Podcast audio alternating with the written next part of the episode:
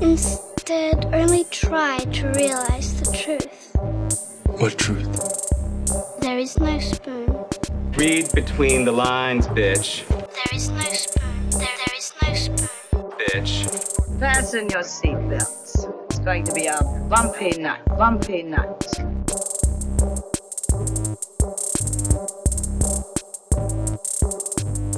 Saludos amigas y amigos, yo soy Mario Alegre Femenías Y yo soy Rosa Colón. y esto es Desmenuzando. Yes. En el día de hoy nos vamos para el Cañaveral en 1930. En un día- ¿Y estamos grabando esto cuándo? Estamos grabando el 4 de julio, es verdad, vamos a ir a un cañaveral. Vamos a ir a un Vamos. Cañaveral ah, a, a- a notar cómo en realidad la vida del puertorriqueño no ha cambiado mucho en 100 Wow. años.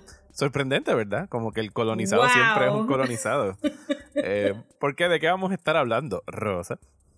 Vamos a estar hablando de la película La Llamarada del 2016, que está ahora mismo disponible en el app de PRTV Plus o PRTV Plus en español. Sí. de WIPR, Sí. que salió recientemente yo lo había bajado y como que no le había dado un chancecito. Sí, la aplicación salió recientemente. La película, como dijiste, del 2016. eh, está basada en la novela de Enrique Laguerre. Que me imagino que todos nos tuvimos que ver en algún momento en high school. Cool, pero yo claramente no presté atención Sí, no, a esta novela. definitivamente no prestamos atención. Y yo pienso que a lo mejor de seguro, después de las últimas administraciones del, dep- del Departamento de Educación, ni siquiera la dan. Es como que no, no, esto no pueden enseñarlo en Ah, las for escuelas. sure. Yo te, y cuando entremos más, pues quiero ver tu experiencia con literatura puertorriqueña, porque yo sé que la mía fue mediocre, pero viendo esta película fue, ah, no me dieron el contexto histórico de esto. No, Oh, para nada. Pero sí, eh, si no la han visto, pueden ir al bajar el app de PRTV Plus, como muy bien dijo Rosa, y verla, es gratis, no tienen que hacer más nada, solo que registrarse. Eh, así que sí, antes de eso, pues vamos a bullshitear y para mantenerlo así, bien puertorriqueño en el 4 de julio, eh, vamos a hablar de la serie, de la docuserie de Menudo que salió hace poquito en HBO Max, dirigida por Ángel Manuel Soto. Saludos Ángel. que- está on a roll. Está, está grabando ahora mismo aquí. Creo que tuvieron, está grabando Blue Beetle. Tuvieron cerrado la estación de, de ahí de la Milla de Oro de Atorrey hace dos noches. Le pusieron unos letreros así para identificarla por, no me acuerdo cuál es la ciudad de Blue Beetle. Pero tenía todo así, me, me enviaron Yo creo que es fotos. un fake city de DC. Sí, debe DC ser un no fake city. real cities. Sí, sí, no, debe ser un fake city, pero que le hayan puesto como que títulos y signs de, de esa ciudad en, en la estación. Han estado trabajando en el Ah. morro. O sea, y he visto mucha Ah. gente, mucha gente que sigo aquí de, de Cruz Boricua, que están trabajando en la producción. Así que el tipo ha traído. Bueno, eso es el biggest draw de venir a trabajar aquí, que tienes un crew knowledgeable y bilingüe para trabajar contigo bien rápido. Sí, no y que se nota. Y que se nota también en los créditos de este documental que dirigió, que cuando me puse a ver los créditos, yo estudié con el cinematógrafo en la high. Eh, Angélica Negrón fue la que hizo la música, que ella es la de Balloon. Ah, la de. Balloon. La de Balloon. Así que sí, cada vez que él tiene que hacer un proyecto es como que, ok, ¿cómo puedo darle trabajo a todos estos boricuas? Así que un aplauso para Muy el bien. señor Ángel Manuel Soto. Sí, Eh, Angélica se mudó para Nueva York con su banda de hace un ratito, pero siempre vienen en las navidades. Yes. ¿Y qué te pareció el documental de menudo Forever Young? Son cuatro episodios de más o menos 40 minutos cada uno. Sí, pues antes de empezar con el tema, quiero entrar a lo técnico, porque vi en Facebook que a par de gente le pasó, pero yo no pude ver los últimos cinco minutos del primer episodio. Sí, eso aquí le pasó a, a Desi cuando lo vio el día que salió. Te vi a ti, vi a, Mariana, que es una amiga creo que tenemos en común que también se estaba quejando de lo Sí, mismo. que la curadora. Este, Ajá. sí. Y Y Pero- Gabriel del Gabriel del local también mencionó que no había visto. Eh, pero aparentemente lo arreglaron, porque cuando yo los vine a ver hace tres o cuatro días, lo pude ver completo. Así que Pues, parece pues, que había un glitch. Pero fue súper weird porque yo seguía, what is happening? Nada, porque el- me que- sacaba del app completo. Lo que te perdiste del final de ese primer episodio es más bien como que cuando ya empezaban a insinuar todo el darkness que venía por ahí. O sea, todo, todo lo que Bueno, pero yo estaba disfrutando como que mucho Johnny Lozada, so quería como que, it extra five minutes de Johnny Lozada hablando? Pues I want to see it. Este, me gustó mucho el documental. Tengo todavía algunas preguntas sobre menudo como tal, pero no eran el punto del documental, so it's just me. ¿Sobre qué específicamente de menudo? ¿Quién tiene el copyright de las canciones de menudo? Yo hice esa misma pregunta eh, y yo especulo, o sea, no, no sé, tendría que preguntarle a algún abogado o alguien que sepa de música, pero el hecho de que ellos hayan podido hacer el reencuentro ya de más grandes y tocar todos los éxitos de menudo, mi pregunta era como que, ok, pero el cabrón este está guisando con esos conciertos. ¿Sabes? ¿Quién, quién tiene esa Pues música? yo es que depende, porque como ellos, em- ellos empezaron, el- la primera parte del documental te habla de la pandilla, que era Ellos una bandita de covers, España, Ujú. y que dijeron que eran covers, y entonces no vuelven a mencionar más la música, y realmente no hablan de los greatest, no, no mencionan los hits by No. name. No, ninguno. Eh, so que entonces eso estaba ahí como que, ok, ok, ok, ok. Y entonces cuando, cuando dijeron, ah, hicimos el reencuentro y Edgardo Díaz se puso potrón y le mandamos dos Abogado. abogados para ir a callarlo, yo dije, ok, ok, ok. Pero puede que sea que, que estas canciones son covers también y ellos están licensing. O sea, que ellos compraron los derechos para usar estas canciones y entonces they re-record them. Pero Eh, nosotros sabríamos si Súbete a mi moto es de otro. Porque yo sé que hay una canción que encanta Robbie, la de Cuando llegará un buen día. Esa canción es de la pandilla. Sí, pero. Porque la- lo de la moto, pandilla sería licensing. Ok, pagaste por, los- por las canciones de la pandilla, pero. Ellos pudieron haber pagado por el derecho de uso para el concierto del reencuentro, pero no quiere decir que son dueños de las canciones y no quiere decir que nadie es dueño de las canciones ¿Sabes fuera una Es que yo pienso que hay una hay una diferencia en términos legales porque tú puedes ir a un concierto de whatever, de Adele y Adele puede hacer un cover ahí de alguna canción de Aretha Franklin y yo entiendo que mientras no sea recording hay como que hay un, un gray area donde tú puedes cantar Sí, un pero cover. piensa, piensa como, como la sinfónica tiene que pagar permiso para poder tocar estas canciones que son de licensed Star Wars. properties. de esto. Sí, So- tienen que pagar. so, si, es- si, esto, si estas canciones son este de una disquera random que just churned out un chorro de pop songs para kitty pops en ese momento y ellos menudo, o sea, ellos no tocaban instrumentos, ellos no escribieron la lírica, o sea, las canciones no le pertenecen a ellos, pero entonces maybe Edgardo Díaz es, es el in-between de esta, este farm de canciones y él, y entonces por eso fue que tuvieron que mandar los abogados. Anyway, quiero otro documental completo para los, los legal intrinsicies de, intrinsicies de, de los de menudo, porque me pareció que a pesar de que todo el documental estuvo bien bueno, porque a mí me interesaba escuchar de ese tema, no es porque le hace falta el documental, esto es simplemente aquí uno, ¿verdad? Súper Bueno, curioso. Yo me voy a comprometer a que se supone que a lo mejor yo puedo entrevistar a Ángel próximamente y le voy a hacer esa pregunta a ver si en, en la Sí, investigación de verdad que sí, porque me quedé como que, hmm, qué raro que no han mencionado quiénes son los que escribieron estas canciones, porque, porque si los comparas con otros actos, qué sé yo, porque los compararon mucho en el documental con los Beatles. Ujú. Yo pensé como que maybe los Monkeys eran más un appropriate comparison.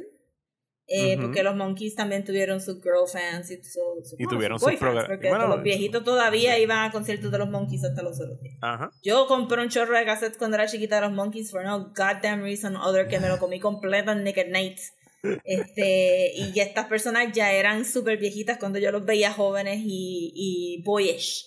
Eh, so yo pensé como que, ah, ok, pues lo pudieron haber aclarado. El, el click de los, de los Monkeys era que ellos tocaban sus instrumentos y que constantemente tenían que comprobar que ellos habían escrito las canciones no que eran simplemente que se las habían dado. Pero en menudo nunca hubo nada de eso. So, No. De hecho, nosotros no pareció- sabemos quién es el sing, el songwriter de menudo. O sea, yo no quién conozco por ah, exacto, quién compuso estas canciones ni nada eso. Yo pensaría que eso sería algo como que bien interesante para hacer en un follow-up documentary or something like that. Sí. También me pareció que, que se puso dark really fast. Bueno, fue- es un episodio, es un episodio de mira qué cool era esta banda y después son tres episodios de oh my god, qué asco de Ajá, era como... persona, el cabrón de Edgardo Díaz y todos los que rápido. alrededor. Y Eh, te da, te da ese sentido de que maybe esa primera racha de nenes se salvaron un poco por ser tan cercanos a las familias de, de Sí, que las familias este eran tan cercanas. Ricky porque- Meléndez era como que primo hermano, el papá era primo hermano de, de Edgardo Díaz y todos esos eran como que todos primitos. Ajá, que eran como que Sí, yo- family, y eran dos familias nada más, y, y como que eso se salvaron, y una vez empieza como que a, a, a meterse más en Latinoamérica. Hubo como todo. cinco, seis, maybe siete miembros de menudo que se salvaron de eso y al final te ponen que fueron, creo que 36 o 38, una cosa así bien Sí, exagerada. estaba bien hardcore. Y yo, por lo menos, yo, cuando estaban haciendo el repaso, sea, yo mi. o sea, obviamente, yo de chiquito había escuchado Súbete a mi moto y todo eso, pero la primera impresión que yo recuerdo de un disco de menudo fue el de No me corten el pelo en 1990, que ya era el grupo que sí Ah. estaba bien. Eh, traumados, o sea, es que aparecieron ahí los que tuvieron, los que arrestaron por droga, los que estaban llevándole mujeres al cuarto, los que estaban llevándoles hombres Sí, al cuarto. y que ya eran más mayorcitos, por decirlo así, pero los primeros menudos eran bien chiquititos. Sí, porque esa fue la parte que yo decía, bueno, al principio eran como que no, nada más podían estar de 9 a los 15, pero ya habían unos que tenían 17, 18 años. Porque creo que, ajá, el documental hace pensar que Robbie fue el primero que, que colaron ahí diciendo, sí, sí, tiene 13, pero que tenía 15, 16 por ahí. Ajá. Este, yo no fui fan de menudo porque era muy chiquita todavía, pero mi prima tenía los discos y tenía los posters y ella vivía con nosotros, pues se había mudado de Ponce para casa. Y me recuerdo ver el póster clásico de ellos en los en las capas transparentes, en los jackets transparentes Ajá. mojado. Este, y me recuerdo haber visto la película de ellos en el canal, en algún canal local. Eh, sí, la de Súbete a mi Era moto. como- Era guapa, que la daba. Sí, que era como que, ajá, que era, bueno, era una colección de videos. Le cantaron una Sí. nena or something. En colección algún de videos, momento. Correcto. Ajá. Pero que estaría fun si, si Ángel Manuel se quiere ir en este boquete, que busque el tape en guapa y que lo haga lo transfiera como un extra del documental. Este, pero estuvo súper interesante. Y entonces, pues, ese fue el menudo que yo conocí, el de, el de Ricky, el de Xavier, el de, el de, ajá, de esa época. El de Johnny, Eh, de Johnny Lozada, de los otros Rey. Rey Reyes. Ajá, de Rey Reyes, que se me confundió en un momento porque en el documental de momento hubo como que tres Rey y yo, o no. Es que había uno que era un rey, había uno que era un ray. Creo que había uno que era Ajá. ray. Ajá. Y yo era como, no, ya para el tercer episodio, too many boys, there's too many boys y no se parece, la mayoría no se parece cuando son grandes, so yo estaba ahí como que, help, I need un chart porque están all over. Y so eso ya como que, pues para mí era nuevo, como que la etapa de, del el nene metal, que era bien flaquito y después se puso gordito y tenía como que era el pelo. Ese estaba súper... Es, había par de gente que, que sabían hacer una entrevista. Sí. Y que pude haberlos escuchado como que 45 minutos más hablando. Y era como Me que encantó. sigue ahí, cuenta por ahí para abajo. Me encantó la manera como acabaron el documental dándole como que este glam shot a todo el mundo, que le ponían como que proyecciones, o sea, eso quedó bien, bien chulito. y Sí, eso después quedó de bien todo- lindo. Después de tres horas de como que pues sí, nos toquetearon, abusaron de nosotros, nos traumatizaron de por vida, pero recordamos a menudo con algún tipo de cariño, así que vamos a tirarle Pues este es también como shot. que de- devolverle un poco de dignidad al subject. Ajá. que estás entrevistando, como que so it was really respectful. Lo que a mí me sorprendió es que entre, porque ellos son bien nenes, como que son, la mayoría son gay, pero son bien nenes anyway. ujú. Pero todo el diseño gráfico del documental era super girly, como que Sí, porque eran, arts and crafts y ajá. y Sí, porque eran las nenas que coleccionaban todas esas cosas. Ajá, estaba super cute. Eh, y me gustó un montón, me gustó un montón. Sí, está bien bueno. Está en HBO I Max. mean, estaba triste. No es como que I was entertained by their pain. No, estaba triste, como que. But it's a well-made docu-series. Sí, es algo para. Digo, aquí la mayoría de las cosas ya los puertorriqueños las sabíamos o las hemos escuchado de toda la vida. Yo pienso que para Para, alguien. eran que- un poquito como que rumores, fue como medio hardcore. Sí, yo no me o sea, yo me acordaba-. Yo me acordaba de la entrevista de Carmen Jovet, de Chamaquito, porque Ah, eso fue. como con revolú, Ay, qué pero- nice como usaron el filtro para, para disguise que todos esos VHS están todos jodidos ya. sí.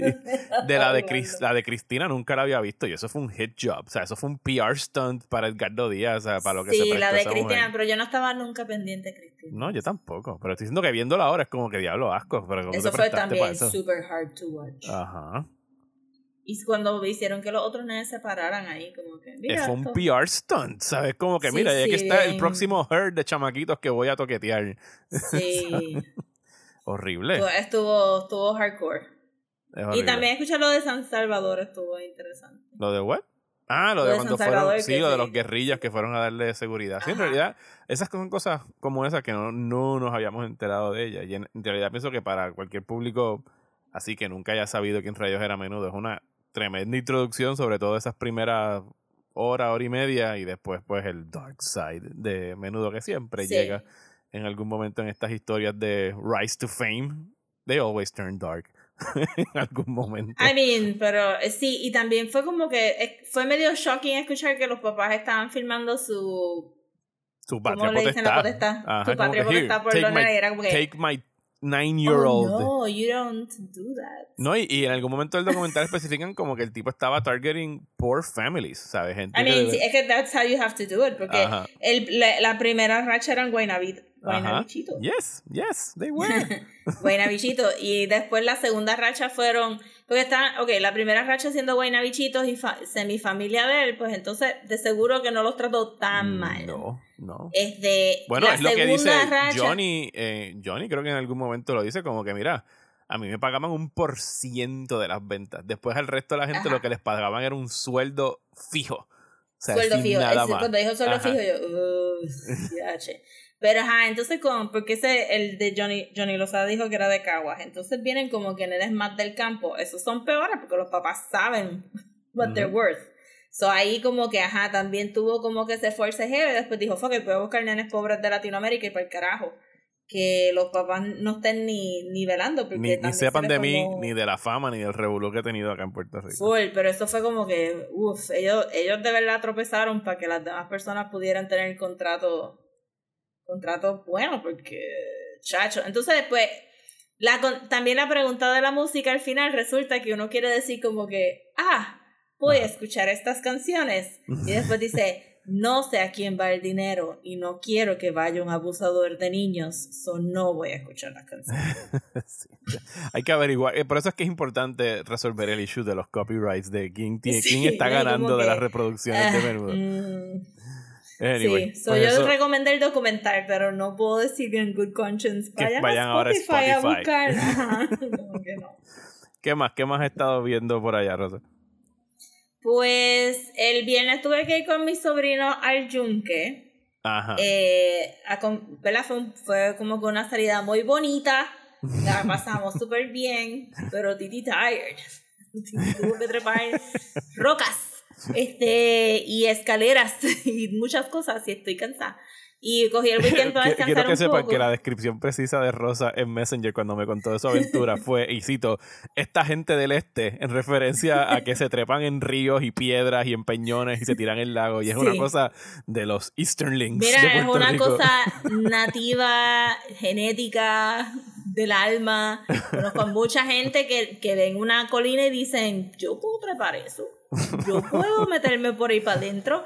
Y yo no, yo lo que veo es como que me voy a morir, me voy a caer, me voy a romper un brazo. Esto, Me van a tener que sacar de aquí slippery". en Aeromed. Sí, o, o simplemente me van a dejar ahí en el río y ya está. Pero mis sobrinos, thankfully, son mucho más ágiles que yo y la pasaron súper brutal. Y con las personas que estábamos la pasamos súper brutal. Pero, ajá, estoy cansada. Entonces, me puse a ver Shutter y vi. Vi un par de cosas que pusieron en julio y vi una cosa que se llamaba The Long Night, que era media folklore de esta pareja que va a un plantation in the south. Es Imagínate máscaras. algo malo pasando con plantation. en, en el póster. Sí, Sí, la tengo como de vaquita. Ajá. de vaquita. Pues está súper chévere. Es una.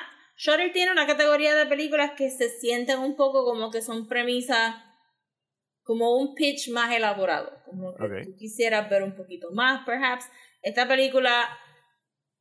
Tú sabes, it was that. Es como que es la premisa que te dicen, la actuaron bastante bien, la cinematografía está bastante bien, pero se siente como que fue un first step to something else. Ok. Este, yo no sé si es porque mucha gente nueva les gusta hacer estos cliffhanger endings que tú dices, "Jeh, ok, maybe, nos, maybe nos aprueban una secuela. o maybe simple, o simplemente el kick es eso de dejarlo ahí como que you fill in the rest, you know? Ajá. Eh, pero he visto dos o tres en Shutter así, pues ya lo estoy poniendo como que en una categoría de This might be your first full feature length movie, pues dejaste ahí el artsy ending. También vi este, pero estaba buena, al final del día me entretuvo y el, el lore estaba interesante. Eh, también vi en esa misma racha de como que cabeza y empecé la otra, pues vi Butcher Baker Nightmare Maker. En Shudder también. Está en Shutter normal y también está en The Last Drive-In con el, el señor este Ajá, eh, con Bob, eh, Dios mío, Joe sí, Bob tiene tres nombres. Joe Bob Briggs. Eh, y pues algunas películas las estoy viendo en Joe Bob Briggs porque Shutter no las trae solita. No, usualmente cuando las ponen ahí las ponen solitas a la misma vez. Pues Tenebrae no estaba ahí. Tuve que ver Tenebrae. Ah, bueno, a lo mejor es.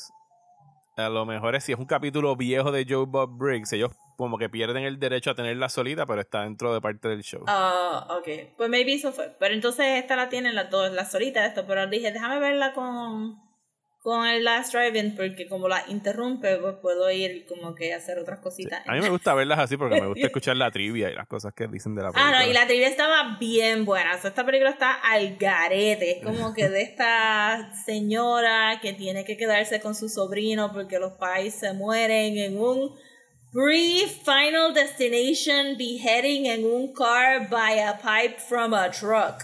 Este, si te recuerdas la escena de Final Destination, es un tronco Ajá, ajá. que entra al windshield, pues aquí es un tubo y hace como squish y se lleva toda la cabeza. De gente. Ajá. Mira, este, y pues como la película es de los late 70s, early 80s, pues tienes tu shot del carro yéndose por un barranco, como que California tiene que estar lleno de, De car carros en parts, de todo esto, carros que tiran por barranco.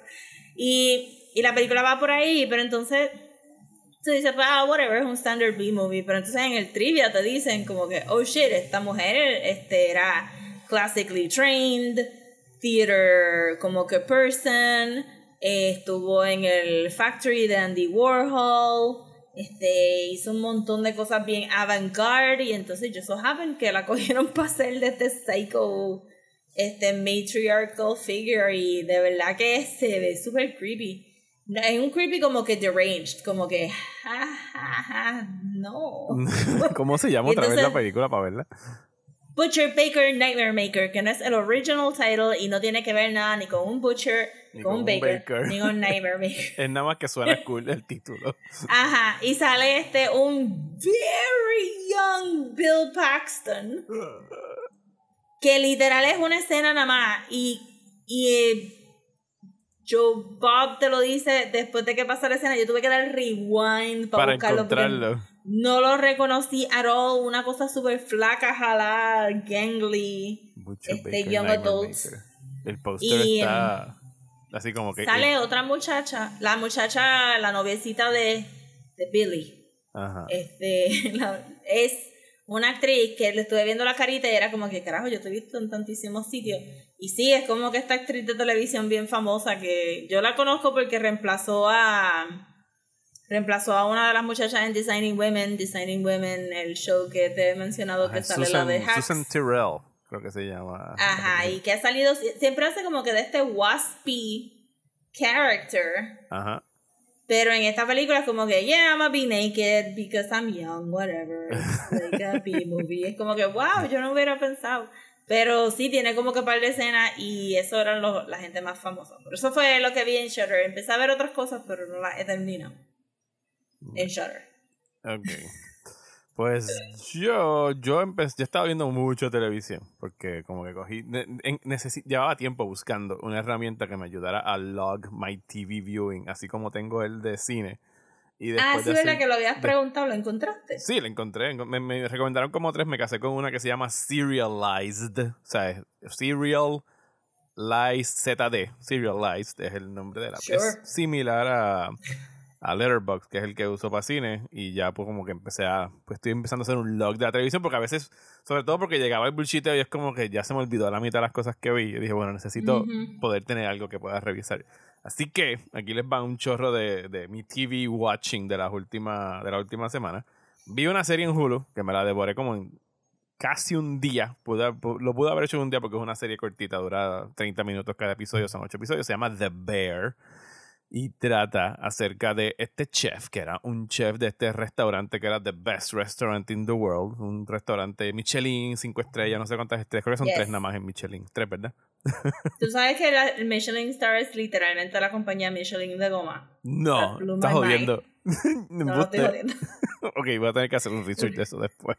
Anyway, eh, él era este chef, su hermano muere y su hermano tenía un restaurancito de hacer sándwiches en Chicago y se lo deja a él en una herencia y el tipo decide Mm. regresar a mantener a flote el restaurante que estaba en Dire Straits y es un show de no es un show de cocina pero todo se desarrolla en la cocina y o sea, obviamente hay cosas que no, no estoy dando toda la información acerca de cómo es que murió el hermano ni las razones para que el muchacho volviera pero lo que está bien cool es la manera como capturan la, la, la, la energía y el estrés de trabajar en una cocina. O sea, es como que el de tener que estar sacando órdenes, el de que todo el mundo ahí quiere ser como que sueña con, con ser eso, como que pues, ah, yo que el, el que le toca hacer los panes en el restaurante quiere probar y hacer las mejores donas del mundo y él quiere tener su puesto de donas. Y o toda esta gente que de verdad son artistas de la comida que añoran poder irse a hacer lo que a ellos les gusta y no tener que estar en el grind de estar haciendo sándwiches todos los días, pero aún así encontrando la manera de, de que ese sándwich es el sándwich más cabrón que están vendiendo de, de roast beef ese día. O sea, y es bien cool como que la pasión detrás de, de la comida es un show que se ve en, en, en nada. O sea, son 30 minutos cada episodio. Eh, y el season acaba de una manera que yo no he visto que FX haya dicho, es un show de FX, yo no he visto que FX haya dicho pues viene un second season, pero yo pienso que después de todo el hype que ha tenido en estas últimas dos semanas lo más seguro lo anuncian, pero que acaba de una forma que si quisieran no hacer más eh, episodios, I would be fine with it, ¿sabes? Porque es una buena Ok. miniserie de, de ocho episodios. Este, Carla, Carla lo vio, yo no lo he visto todavía. ¿Y Y, noté pareció? que en mi Facebook sí le gustó, pero le dio mucho PTSD. Y Me imagino, porque hay unos Sí. episodios que son de, sea, son fuertes, o sea, de como que diablo trabajar en unos, una cocina es bien sí, hostil. no hay mucho romanticization No. cuando llegas asqueroso de trabajar todos los días en la cocina. Y vi otras personas que tengo de service industry en mi Facebook que estaban también como que it's very accurate y very triggering. goza, pero ajá, exacto. Este, eso estoy bien curiosa para verlo. Sí, no, yo nunca he trabajado en una cocina, pero, o sea, yo lo más que trabajé en algún momento hice como que unos caterings para, para fiestas. O sea, por ejemplo, yo tuve que trabajar sirviendo tragos en una fiesta del quinto centenario y, underage, sirviendo alcohol. o sea, trabajando, haciendo palos eh, eh, durante cinco horas. Yo salí con las manos cortadas del hielo. O sea, era- la gente Sí, se bebió, cortar la del hielo, eso es se algo que yo no me bebió imaginaba. mi sangre en ese party. They Sí, eso my yo blood. tampoco me lo imaginaba hasta que Carla me decía regresando uno de los de trabajo como que, ah, sí me corté la mano con el hielo y yo, con el hielo, that's Ajá, not what? ajá, sí. Pero sí, sangre. sí, se sufre un montón en la. Es horrible. Anyway, y lo otro que estaba viendo es Star Trek Strange New Worlds, Mm. que es la nueva serie de Star Trek que están dando ahora mismo en Paramount Plus. Paramount Plus todavía nos tiene eh, segregados tanto de Latinoamérica como de Estados Unidos. Curiosamente. We do not exist. We do not exist, pero si activan un VPN o tú sabes, se ponen el parchito pirata y buscan por ahí, encontrarán esta serie y les recomendaría que lo hagan porque está bien buena. Yo nunca he sido un Trekkie, pero no por, uy, fue Star Trek, sino porque me intimida.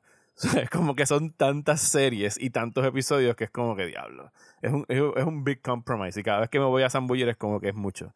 Pero esta serie, como me la, como la vendieron que es una precuela al original series, yo dije, ah, bueno, eso es un Mm. buen un, un buen jumping in point. Sí, Porque, que sale ¿sabes? Captain Pike. Sí, sí, o sea, es, es Captain Pike y yo obviamente no he visto las nuevas películas de Star Trek, pero tengo suficiente noción de pop culture de quién es Spock y quién es Kirk y quién es Pike y quién es Uhura para poder entender qué es lo que está pasando. Y la serie está bien buena. O sea, el sci-fi fix que yo necesito y el hecho de que, según he leído por lo que me he metido en foros de, de Trekkies, que era una de las quejas que tenían con, con Discovery, Star Trek Discovery, que fue la última serie nueva que hicieron también para Paramount Es Esa es la de Michelle Yeoh. la de Michelle Yeoh. Es que esta regresa como que a los orígenes de Star Trek de ser episódica. O sea, cada episodio tienes una historia de science fiction sobre. X planeta que van a ir a explorar y empieza y acaba. O sea que no tienes como que todo ese baggage de que tienes que haber visto cinco series antes y de que tienes que saber qué planeta es este ni nada por el estilo, sino que en realidad está muy bien contada. El crew y el casting está brutal. Y al punto de que se, lo que me queda es un episodio que sale este jueves. Y dije, ok, I'm gonna do it. Y empecé a ver las películas de Star Trek este fin de semana aquí con Las Desi. películas. las películas. Vimos gosh. The Motion Picture, vimos Wrath of Khan, anoche vimos The Search for Spock. eh, y nos están gustando. We're having fun with them. O sea, están, están nítidas. Obviamente. Yo, yo he visto la serie original y después vi este The Next Generation, y después vi Discovery, eh, DS9. Y las vi todas en orden. Y Completas. fue simplemente. Sí, completa. Eh, sí, aquí no hay una lista que valga. Dije, me, cuando salí de la Star Trek de J.J. Abrams, eh, dije, caramba, me gustan mucho estos personajes, déjame ver las cosas originales en el orden. Eso solo vi en el orden y las únicas películas que he visto son las películas que rellenan los gaps entre medio. The Next, De la- The Next Generation. Sí, The Next Generation, pero, o sea, Sí, porque The The Next Original Generation y Series, de- las películas son post-serie, o sea que todas son como... sí, como pero vi Wrath of Khan. Ok, Wrath of have to. Khan. Este, y ajá, y vi la de la que sale este, ay Dios mío, que Picard tiene un clon y es este actor, el de Mad Max. olvidé el Eh, nombre. Tom El de Venom. Hardy. Sí, Tom bien. Ese es Nemesis. Ajá, Nemesis. So, vi algunas que chequeé los Wikipedias y chequeé las recomendaciones y pues no me senté a ver todas las películas porque ya de por sí estaba invirtiendo en las series, pero después que se acabó Deep Space Nine, esa fue tan emotionally charged que cuando empecé a ver Enterprise, creo que es la próxima. La de la Scott capitana. Bakula. Ah, no. No, ah, pues la anterior a esa. Voyager. No. Voyager, que Ajá. con la capitana que después sale en Orange is the New Black. Lo encontré como que que regresara a ese formato como que oh we're just doing silly things in the ship y yo como que ma'am ya yo acabo de salir de un civil war entre los Kardashians y las otras yo, yo no I need I can't I need now depth. Y este todos estos personajes estaban bien cabrones y yo no los conozco a ustedes. Y me fui. Dije no ya no voy a ver esto Sí, no, eh, yo- o sea, déjame aclarar. La serie esta nueva es episódica, pero hay unos underlying threads que van a ir banando que yo pienso que ahora los van a amarrar todos en el final porque están contando, o sea, yo sé que en algún momento en Discovery el plot de, o sea, el punto de partida de Strange New Worlds es que Pike ve su muerte a través de una visión. He knows exactly when he's gonna Sí, die. pero ese es el pilot del original series. Eso es del original ¿verdad? series, exacto. O sea, es que él Ajá. defendiendo a un grupo de personas, pues muere por un- una, una exposición a radiación. Ujú. Eh, o sea, que él está working towards that porque él sabe que it's coming. Mientras que todos los otros partes del, del crew, eh, pues todos, todos tienen sus propios baggage. Y creo que hay una. No sé si ese personaje es nuevo, obviamente no tengo knowledge, pero está la, como que la tataranieta de Khan en el crew. Y tú tiene que Oh. bregar con el estigma de que su tatarabuelo era este cabrón. O sea, y está bien buena la manera como lo están Well, to be manejando. fair, he was built to be un cabrón. Ah, he was. Eugenics. The Eugenics War. Sí, mano. Ya, pues eso está súper cool. Yo quiero ver las nuevas y de verdad que recomiendo que todo el mundo se siente a verlo. Se supone que estaban en Netflix hasta Se forever. las llevaron todas. A ver. Paramount Pero Plus hizo deben- Gimme. I need IP y se los llevaron todos para Paramount las Plus. viejas tienen que ser más fácil de piratear que, Sí, sí. que las nuevas. Pues, pues porque los recomiendo y que verlas como que straight through y aunque sea un filler episode porque van a entender tanto chiste. Tanto, tanto chiste. Ajá. Sí, yo de lo poquito que he visto hasta ahora he hecho como que, ah, o sea, un par de cosas ya.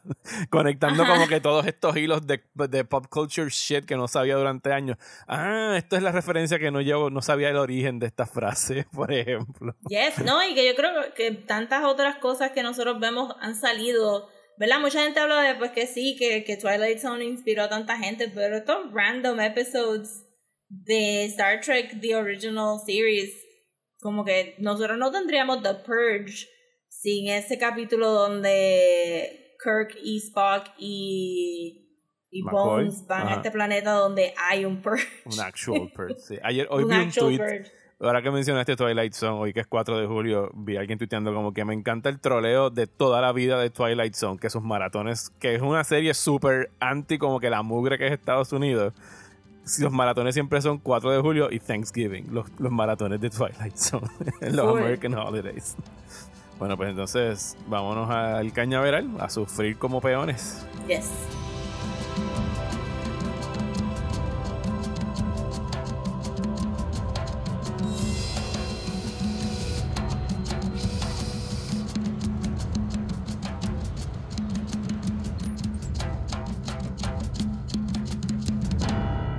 Ok, so La Llamarada, eh, novela de Enrique Laguerre, publicada en 1935, una de las obras literarias más famosas de Puerto Rico, fue adaptada en el 2016 por Roberto eh, Ramos Perea. El dramaturgo Roberto Ramos Perea fue el que hizo la adaptación del libreto y dirigida por Edmundo eh, H. Rodríguez.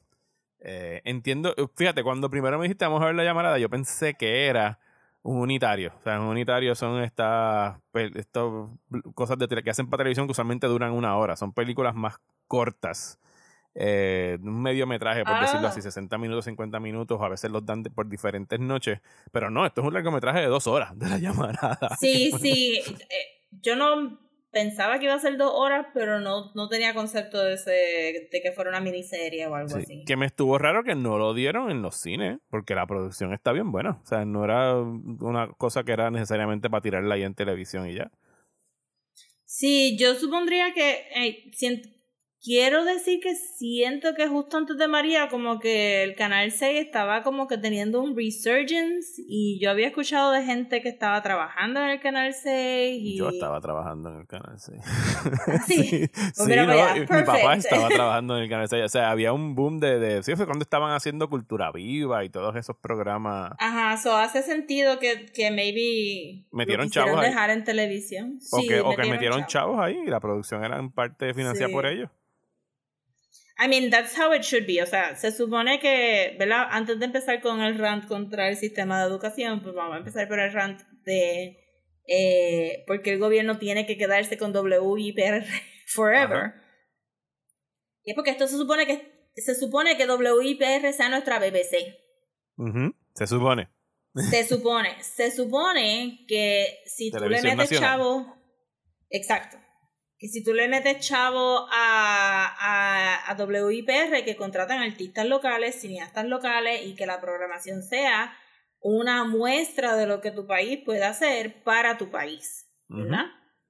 So, esto Yes. incluye kids shows por la mañana, educational shows que supuestamente fueron un palo durante la pandemia, Ujú. este novelero, porque aquí se hacen un montón de noveleros, no shame in that, novelero, drama, thrillers y, Sí, es, public television, public TV access movies. television. Ajá, exacto, es como se supone que sea como un PBS, se supone que sea un PBC, y pues todas las administraciones, como todo aquí, siempre han querido gut y sell, gut y sell. ¿verdad? De hecho, Este, la, la primera mitad de esta película, bueno, primera mitad no, como los primeros 30 o 40 minutos, porque cuando tú dijiste que estaba en el app de PRTV, yo había, antes de eso había dado un googlazo y le encontré un video que estaba en un Facebook de Lares, creo que era Lares TV. Parece que hay una, no sé si es una emisora local o es un canal específicamente de Facebook en Lares, pero tenían a esta persona eh, que era, era leer y algo se llamaba el programa. Y había, entiendo yo, que era una maestra o la hostess que estaba haciendo esto, te explicaba. Era como que un pop-up video de la llamarada. O sea, así fue que vi los Ah, primeros nice. 40 minutos, porque te explicaban quién era. Y hacía pausas para explicar lo que estaba pasando. Y durante la película te ponían abajo como que trivia de, como que era, definitivamente era un programa educativo dirigido a, a chamaquitos de la forma que estaban hablando. Y así fue que vi. Por eso es que yo pensé que era una miniserie unitario porque lo que había era un video de 60 minutos y cuando llegó a los 60 minutos la película nada más decía continuará y nunca encontré el próximo video y entonces tuve que Ah, meterme a PRTV a ver la película. la- Pero la estaba bien cool el programa como Sí. lo estaban presentando. y eso, you would need that, Ajá, porque... este, Educación. ajá, educación. Este, yo vine a coger literatura de Puerto Rico en 11. Y fue un año nada más. Todos mis Ujú. otros años fueron literatura española, literatura en español, ¿sabes? No Ujú. obviamente en las clases de inglés, gente, estoy hablando solamente en las clases de español. Este, además de gramática y además de whatever bullshit tuvieron. Y nosotros leímos de todo, este, en la clase de español con la otra profes con la otra maestra que yo tenía, Miss Segarra. Ella dio todo desde, ¿verdad? Greek Antiquity, bla, bla, bla, bla, bla. Pero cuando nos tocó 11 era solamente literatura puertorriqueña. Y nos respetaron el libro ese azul que tiene los ensayos y los short stories y los, este, los No cuentos. terrazo. Terrazo no. Eh, no, esas son las novelas individuales, pero había- hay un libro azul. Yo lo busqué, lo busqué en uno de los libros libres porque todo, todo el mundo lo Todo tuvo mundo que lo comprar tenía, en algún ok. mundo. Ajá. Y ese libro te daba para dos años, fue 11 y 12 también. Pero en 11 f- las novelas eran todas las de Puerto Rico y yo siento que fue todo un blur porque yo no creo que mi maestra era la mejor maestra. Ciertamente no se parecía en nada a la otra maestra que estaba, que estaba regia. Cualquier escuela que la tenga ahora mismo, si está viva, está ganando. Eh, porque era bien detallista. Pero esta fue como que un blur. Y yo me recuerdo haber leído La llamarada y haber sentido absolutamente nada a través de este libro. Fuera de Ujú. que en algún momento alguien prendió algo en fuego. For Ajá. Y por ende la llamará. Y-. Digo, aparentemente también es como que fuego socialista, pero está bien. Y yo siento que como que nos tiraron estos libros y nos dijeron, sí, las cosas estaban mal antes. Y que Sí, era como que ben- bendito los jíbaros y la caña y, y Sí. así como, como te tiran terrazo cuando lees el Josco y del buey y que la tuvieron charca, que, matar, es y como la que, ah, oh my charca. god, alguien la- estaban tan depressed que se murió ahogado en una charca. Este, y la carreta y todas estas cosas. Y era como que, pero no te están diciendo por qué están así. Y entonces tú lo pones al lado de tu clase de historia eh, de Puerto Rico, que tú lo único que, lo último que tú escuchaste por Puerto Rico es que los conquistadores mataron a todos los indios. Y Ahí, Estados ¿no? Unidos vino, nos invadió, nos liberó, yes, y se acabó. Y- Yo creo que yo nunca ni llegamos a eso. no, yo me acuerdo de la guerra honest. hispanoamericana, ¿sabes? Pero era como que hasta ahí. Ajá, Y y, era como que, what's happening in these books? Y por mucho tiempo decías como que, caramba, ningún libro de Puerto Rico me agarró. ¿Por qué? Porque esto fue como que tan fácil que es decirte como que, mira, en 1903 había un chorro de huelga, se fue un salfa afuera. Prendieron en fuego el cañaveral. Bueno, es como dice. lo de la revolución nacionalista esta del cincuenta y pico, no lo enseñan en la Así que nadie, sí, yo tuve que hacer un cómic sobre eso para decir, y todos los días era el chat como que ustedes sabían de esta mierda, yo no sabía que esto había pasado. Pero sí siento que como que mi disconnect vino desde high school porque no fue un good, un good experience y, es- y la literatura es tan fácil buscarte un lado para convencerte que es awesome. Ujú. Que siento que la maestra fue out of her way para hacerlo not awesome. bueno, o no, o no enfatizó en los temas que ahora de adultos nos llama la atención de ver la historia de la llamarada, que, que si no lo han leído, para darle una sinopsis de la película, trata acerca de este personaje de apellido Borrás, Juan Antonio Borrás, eh, que acaba de graduarse de universidad y va a trabajar a una de las centrales en el oeste de la isla, entiéndase por allá, por, ah, por Mayagüez, por aquella esquina, Las Marías, todo ese canto de, de por allá Sí, que habían como tres o cuatro centrales que pertenecían al mismo dueño. Y, y- el Wild West de Puerto Rico. el Wild Wild West. Y él vaya a trabajar como capataz, ¿sabes? Como el que va a administrar a los peones, tal cual le dicen, a las personas que están cortando la caña eh, en ese lugar. Ese personaje está interpretado por Ernesto Concepción. Eh, y entonces está el, su contraparte, que es el líder, uno de los líderes de los obreros, interpretado por Braulio Castillo, eh, hijo, de apellido segundo el personaje, que es el que está, que parecería al principio de la película que están entablando un entendimiento y que este personaje de Borras llega diciendo como que mira, no, a los obreros hay que tratarlos bien, o sea, hay que ser humanos, son seres humanos. Y entonces está el personaje que lleva ahí toda la vida diciéndole como que no, esta gente no vale un chavo y aquí hay que darle Ajá. fuete. Y si le das fuetes te van a ascender bien rápido y te van a ganar más chavos. Entonces vas a ser parte de la máquina, básicamente es lo que le están Yes. diciendo. Yes. Y, y, y pausamos aquí tres segundos para las personas que están gritándole al teléfono diciendo, en el libro explican todo esto mucho mejor. Ajá. Claro, We are claro going sí. by the movie. Sí, no, no leímos el libro para esto, vimos la adaptación del libro que es la llamada. Vimos la adaptación, los dos nos leímos el libro en algún momento. en algún momento hace vida. 20 años. Ajá. Ajá. Yo estoy willing a revisitarlo ahora que vi la película y dije, ah, de esto es que es. pues entonces lo voy a releer Sí, eventualmente. porque es todo acerca de, de este movimiento socialista, del movimiento obrero, luchando contra luchando contra todo lo que estamos luchando ahora mismo, luchando contra Sí. los intereses de, esta- de los, de los colonizadores, de que se llevan el dinero de aquí, nos explotan, ¿sabes? Es todo sobre cómo pueden eh, adueñarse más de este país y de quitarnos más chavos y dejarnos Sí, de asignar valor, ajá, exacto, asignando valor, pero también yo sentí, y aquí vamos, este, que el principal era como que ser un centrista neoliberal. Oh, sí. Pero entonces, porque, again, no nos griten si esto lo explican en la novela. Pero sentí que había como que esta división de, ah, ok, pues este muchacho llegó con buenas intenciones, no porque él pensara que los obreros se merecen ciertos privilegios, es porque era cristiano. Y él no iba a, o católico, este, y él no iba a tratar a estas personas mal, porque, no porque él Por, su- sintiera por que sus había como que- valores cristianos. ajá. Ajá, por sus valores cristianos. Porque lo dijo como dos o tres veces y era como que, calm down, debimos Ujú. pecar. So, wow. Este, pero sí me gustó que, que o sea, I'm sure- Enrique Laguerre, he's a master, whatever. ¿Sabes? Como que no estoy aquí hablando de un nene, whatever. Pero, ajá, que hubieran esas tres distinciones porque está el, el obrero socialista que entra a la caña, están los obreros resignados, está el middle of the road guy que quiere que todo el mundo le caiga bien Ujú. literalmente todo el mundo le caiga bien. No había, no había un grupo de personas que él no decidiera como que I need you to like me. Exacto.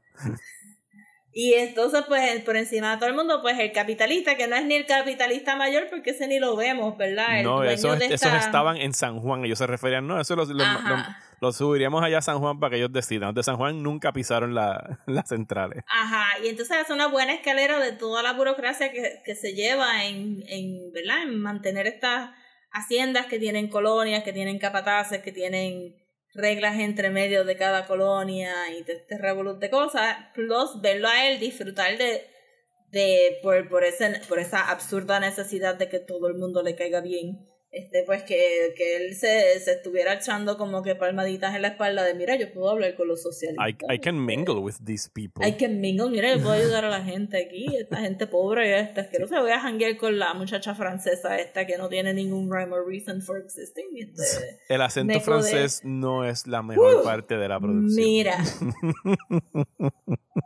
Estaba ahí, Estaba a la par, con difícil. Val, en- haciendo su Amelie. Estaba very Este, difícil.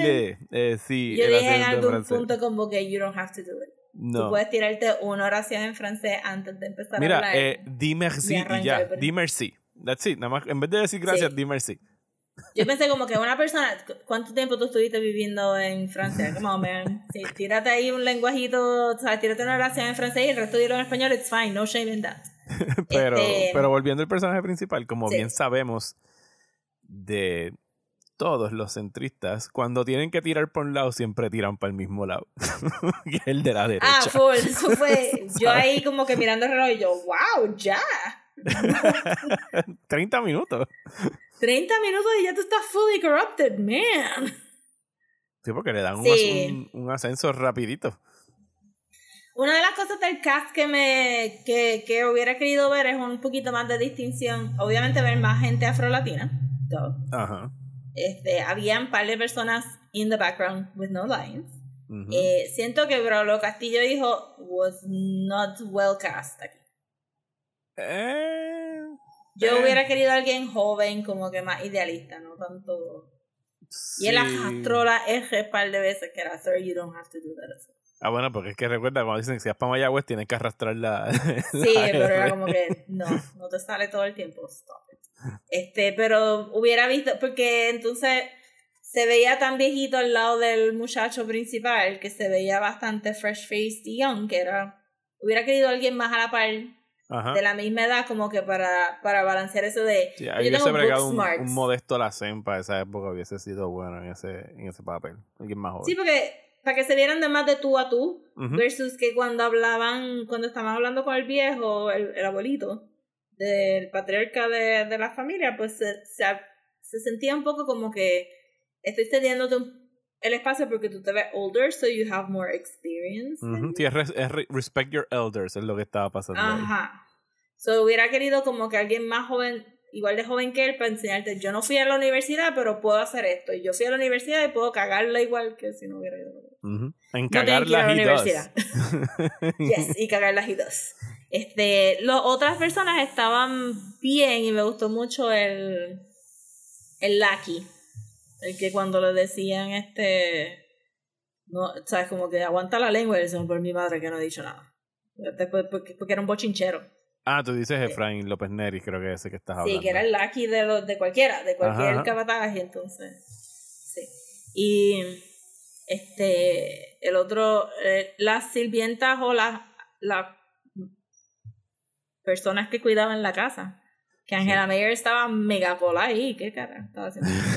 Bueno, y la relación esta que tiene líneas. con, con la hermana que no es la hermana, pero le dice hermana y definitivamente... Sí, porque él fue un bruto ahí como que déjame flirt it up con esta nena, pero no está de mi status, yo no voy a llegar a ningún lado. Entonces la francesa lo vio flirting it up y le dice, ay, ella fue ya te quiere como hermano. Y como que tú eres tan bobo, tú te Sí, crees esas que son las partes sabes. flojas de la historia. O sea, yo vi- esas son las partes Sí. que era como que, ok, hay otra escena de estas de estar en la cama tratando de hablar francés, eh, dándole medicina Full. al nene. Sí que no avanzaban para nada la historia. Sí, el libreto no está mal y yo me imagino que que adaptar estas novelas así como que son, tú sabes, que, que- que la gente va a estar como que, diacho, tú vas a, adaptar a la llamarada, ¿cómo carajo vas a hacer eso? Que, que se siente como que tienes que stick as faith- faithfully as possible. Obviamente tenían un limited budget porque hubo cuatro sets. Eh, Era la casa, la, el, el sitio casa, donde la estaba la central, la Ajá. oficina y el campo. Y si ellos crecieron toda esa caña para esas escenas. Sí, porque aquí ya no se produce caña. I mean, debe de crecer por ahí, pero yo no me imagino suficiente como para tú hacer un set believable que es posible que hay una, hay una central en... ¿Dónde? En Manatí. Creo que es que todavía está como museo, que es posible que tengan alguna cosecha de caña para que la gente la vea. Pero me imagino que tendrían, tendrían que sembrar un poquito más para poder Ajá. cortarla, porque estaban cortándola. Y que tú no vas a venir a ese set como que dos semanas, tú sabes. Tú ¿no? Y dos que días. cu- cuántas veces la vas a cortar, tienes que hacer todo de un tiro para que te salga bien, Ajá, porque tiene después de que la cortaste tienes que cortarlo otra vez. So, que estaba bien, bien como que clever la manera que pudieron como que usar los sets. Este, la francesa siempre estaba en una casa, la otra estaba en otra casa. Yo no sé quién vivía en esta casa. De hecho, yo creo que esa casa está en la misma central esa que digo de Manatí. La That casa museo. Sí. Y pues, pero entonces, lo que le faltaba a la película era un poquito como que, pues tienes que rellenar. Porque we need information. Como que hubiera sido nice ver a- al protagonista en su casa antes de salir, no tan solo en el carro llegando, como que para saber si tiene valores cristianos de verdad, para saber O que vaya a la iglesia, parece que no podían ir a una iglesia a filmar. Ajá. O, ah, exacto, simplemente dijeron como "Fuck it, no, no hay tiempo para eso tampoco. Pero sí, da como que un poquito de trasfondo que no tienes, que no tiene que cogerte mucho tiempo, pero sí te va a coger mucho budget y mucho set y mucho whatever. Pero sí, verlo en la casa y ver que, que sus pais estaban que sus pais estaban este, orgullosos de él por haberse graduado, asumo yo, de la, de la UP. En esa época, solamente la de San Juan, baby. Ajá, yo no sé de qué año es el recinto, pero no creo que Yo haya creo que es más viejo, yo creo que sí, el de San Juan lleva ahí un rato, pero ajá, como que, y, y tener que viajar, entonces sí hubiera sido más obvio, pero al tú mantener a la gente que está en poder light skinned y a la gente que está trabajando más dark skinned, pues pudiste haber como que brincado un poco más ese charco de de versus que en la película todo el mundo se veía más o menos igual. Y no tan solo Braulio Castillo para mí se veía viejo, es como que, you know, he's very elegant y no parece que lleva trabajando en Sí, el campo at ahí es all. alguien, ahí debieron haber puesto el que estaba al lado de él, que casi no creo que tuvo líneas, que era Raúl Carbonell, Raulito Carbonell, que estaba al lado siempre de él, que era como que el pana. O sea, él se Pero ve más así o tres, que- el que estaba fumando todo el tiempo Ajá, y el tenía que estaba como- fumando todo el tiempo. sí. Sí, eso hubiera estado, eso se veía más de la edad. Sí, porque yo sé por qué lo hicieron, o sea, obviamente el big draw, los names, they're good actors, no estoy diciendo que él es un bad actor, I'm just saying que para mí el- la historia hubiera funcionado más si los leads hubieran tenido más closeness of age. Sí, porque para- era para, marcar la diferencia de, de worldviews y que son de la misma edad. exacto, exacto. Pero sí, no, me- definitivamente en high school, cuando tú y yo leímos esto, yo no tengo ningún recuerdo de hablar de los movimientos socialistas. Y no la Vamos a hablar de Marx hoy para Ajá. que entiendan la llamarada. Saquen su sí. libro. Psh, Muchachos. Nada que ver. Yo ahí, yo viendo la película y yo, oh my god, esto era de socialismo. I, did I even read this book? Eh, fue lo que yo pensé, como que yo sé que lo tuve, eh, yo sé que lo tuve en mis manos. Yo lo leí esto, o me quedé dormida todo el libro porque no me recordaba nada de eso tampoco. También props por irse como que los vestuarios estaban accurate. Muy bien. Ujú. Y, la, y las casas estaban, o sea, asumo yo que, que las casas donde, las casas proper donde filmaron sí son actual houses que hay en algún lado. Versus que yo pensé que maybe la, la oficina de la central era un set. Pero como quiera, el set design estaba bastante bueno porque lo- eh, los escritorios estaban llenos de chucherías y de papeles y de No, yo pienso que ellos tienen que haber aprovechado esa localización que te digo en Manatí para. Posiblemente está la oficina esa también ahí. Mm, es ver- es verdad, es verdad. Si la tienen Sí, que- mantenida que así como un sitio smart. antiguo, deben, o sea, tienen que haber aprovechado todos esos lugares para filmar y poder filmar todo en, en- en poco tiempo, porque tampoco es una producción con un super budget que tú puedas tirarte más de, qué sé yo, veintipico, treinta días de filmación. Tiene- pero tiene que haber sido como que the most budget que alguien consiguió para hacer una película en el canal 6 Sí, en, esa- ever. en ese momento. Porque, ajá. Porque Fácilmente está- desde entonces, porque del 2017 para acá no ha habido, o sea, están a punto de venderlo. Bien pocos missteps. Yo pensé como que eh, todo el vestuario se veía accurate. Que entonces el problema es que al, al vestuario ser accurate, pues hay una falta de color. Los jíbaros no andaban por ahí vestidos de color, aunque les pusieron Rojo camisas rojas a los beige. socialistas. Ajá, sí. Sí. Pero, ajá, este se supone que fueran denim jeans y camisas grises o azules, etcétera, y los que estaban en el field estaban super accurate. Entonces Sí, yo eh, pensé y que no, no la imagen esa por lo menos que tenemos del, del jíbaro con la pava y el de estos rojos y la camisa blanca. pero que eso no existe. blanco. no existe. Que así es que Está nos vestían readily en la escuela. Ajá, todavía, todavía, pero no existe. Como tuve, he tenido que dibujar tantos jíbaros recientes en los últimos años. He buscado tantas fotos y es como que sí, son faded work clothes porque están en el sol todo el día y no hay. O sea, la ropa en esa época no tenía fast dyes que tú estuvieras no ahí. sé como que- quién fue la, que, la persona que se inventó. No, los jíbaros se vestían de blanco con un pañuelo. Son, se supone que son argentinos. Ajá. eh, se copiaron de, ajá. Entonces, pero entonces yo pensé, ok, pues lo que pudieran hacer para tweak it, pues voy a, voy a entrar a los tweaks, Ajá. es que para balancear que, que la, mira, yo no sé quién era la mayor, pero, pero estaban vestidos de negra, so asumo que estaban de luto. Yo estaba pensando que de repente, cuando cada vez que salía Angela Meyer y su hermano, quien sea que fuera el personaje, esto, esto está a un paso de convertirse en la casa de Bernarda Alba o en los soles trucos. sí, ¿verdad? Estaban ahí como que merodeando por la casa, todas sad.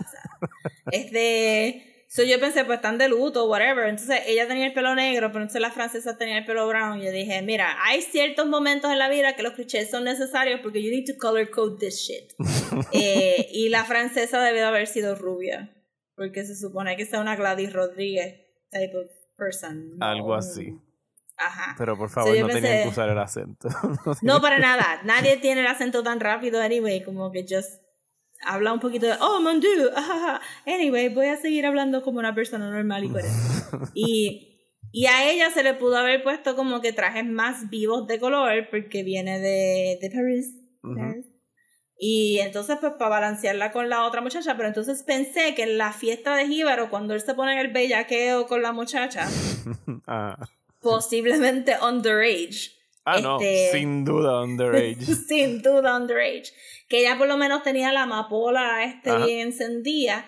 Pues ahí también pudieron haber traído como que más color sin. Es la muchacha que él trepa en el caballo y le toca todo el trasero y todo eso. Sí. Sí. como que era. Porque ella le dice, ¿qué tú vas a hacer conmigo ahora? Y yo, oh my god, girl.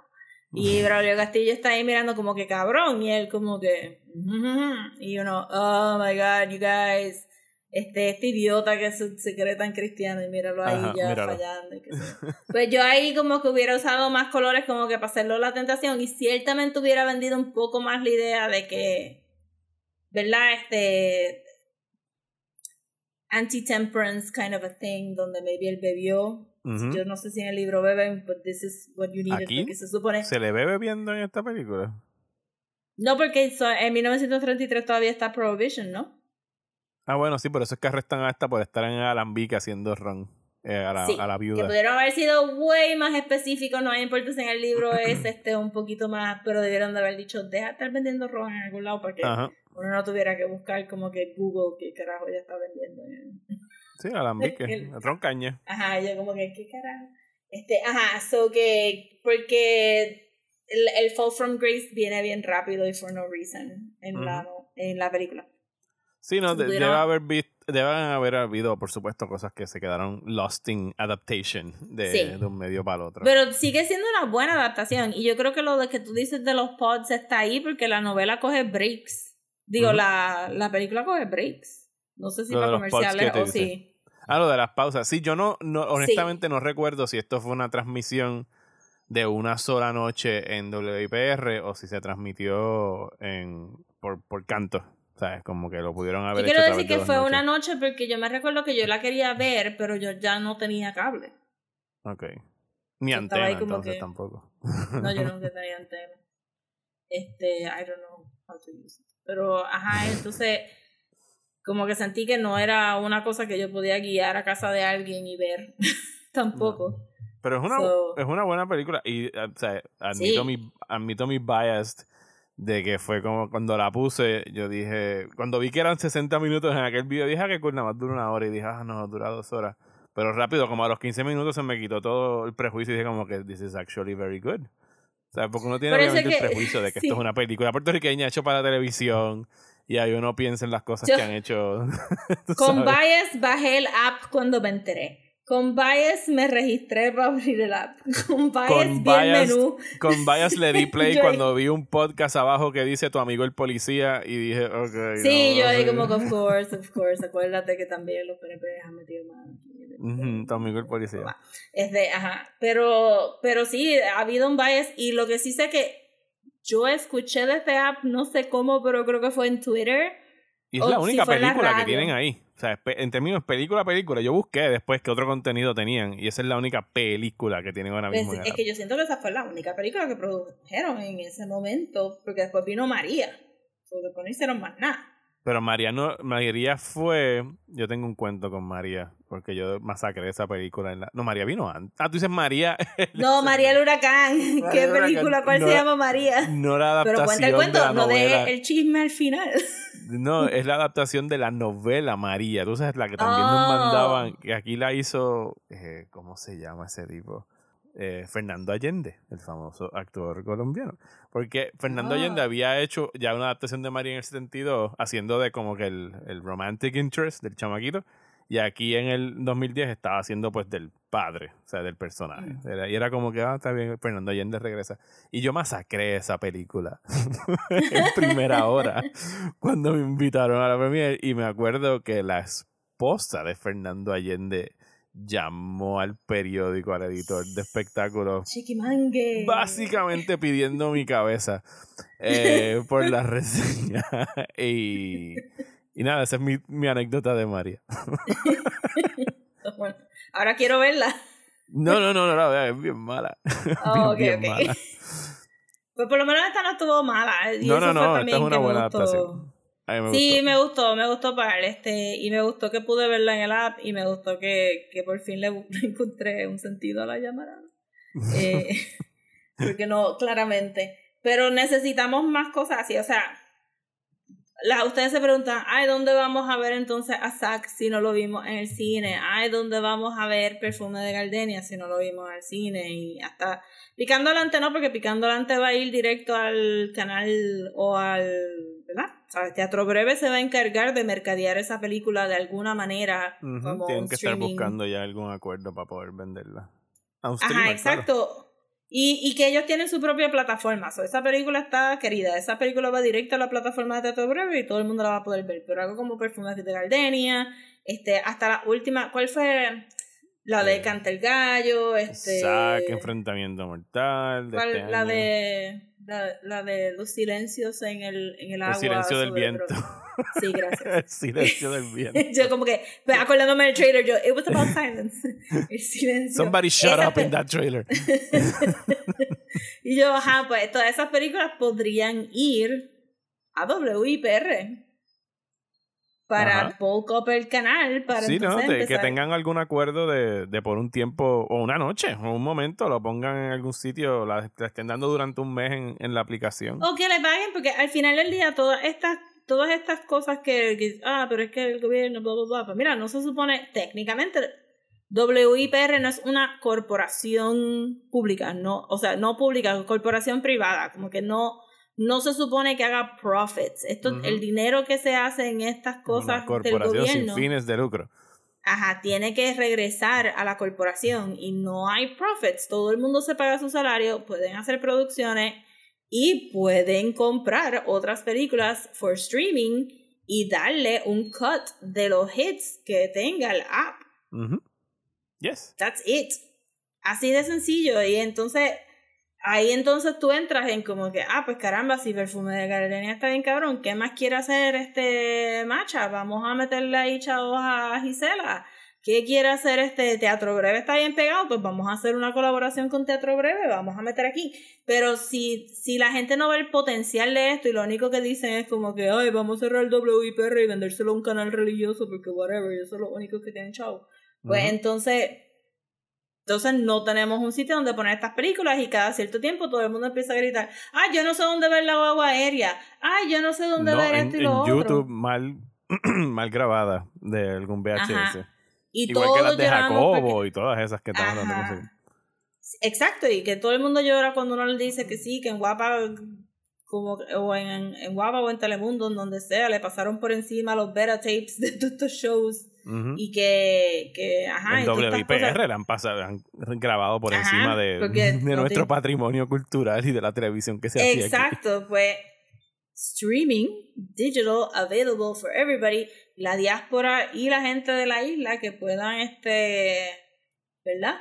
Ver cosas de aquí. Ver cosas de aquí y hacer un intercambio. Al final del día también, acabo de decir la sí, al final del día también todos esos documentales de los New Yorkers, ¿para dónde van? Para ningún lado aquí, aquí no se enseñan. Y acceso a todas las escuelas de, a las escuelas públicas de Puerto Rico. Así fue que, como te dije, que vi el video ese que estaba bien cool, el programa de Lares TV, creo que era. Y la persona que estaba dando la, la charla mientras veía la película estaba dando muy buena información de histórica de Puerto Rico y de Enri- Enrique Laguerre y dónde estudió y cuándo fue que lo publicó. Public Access Television para Public educar a las masas. Television. Vámonos con esto.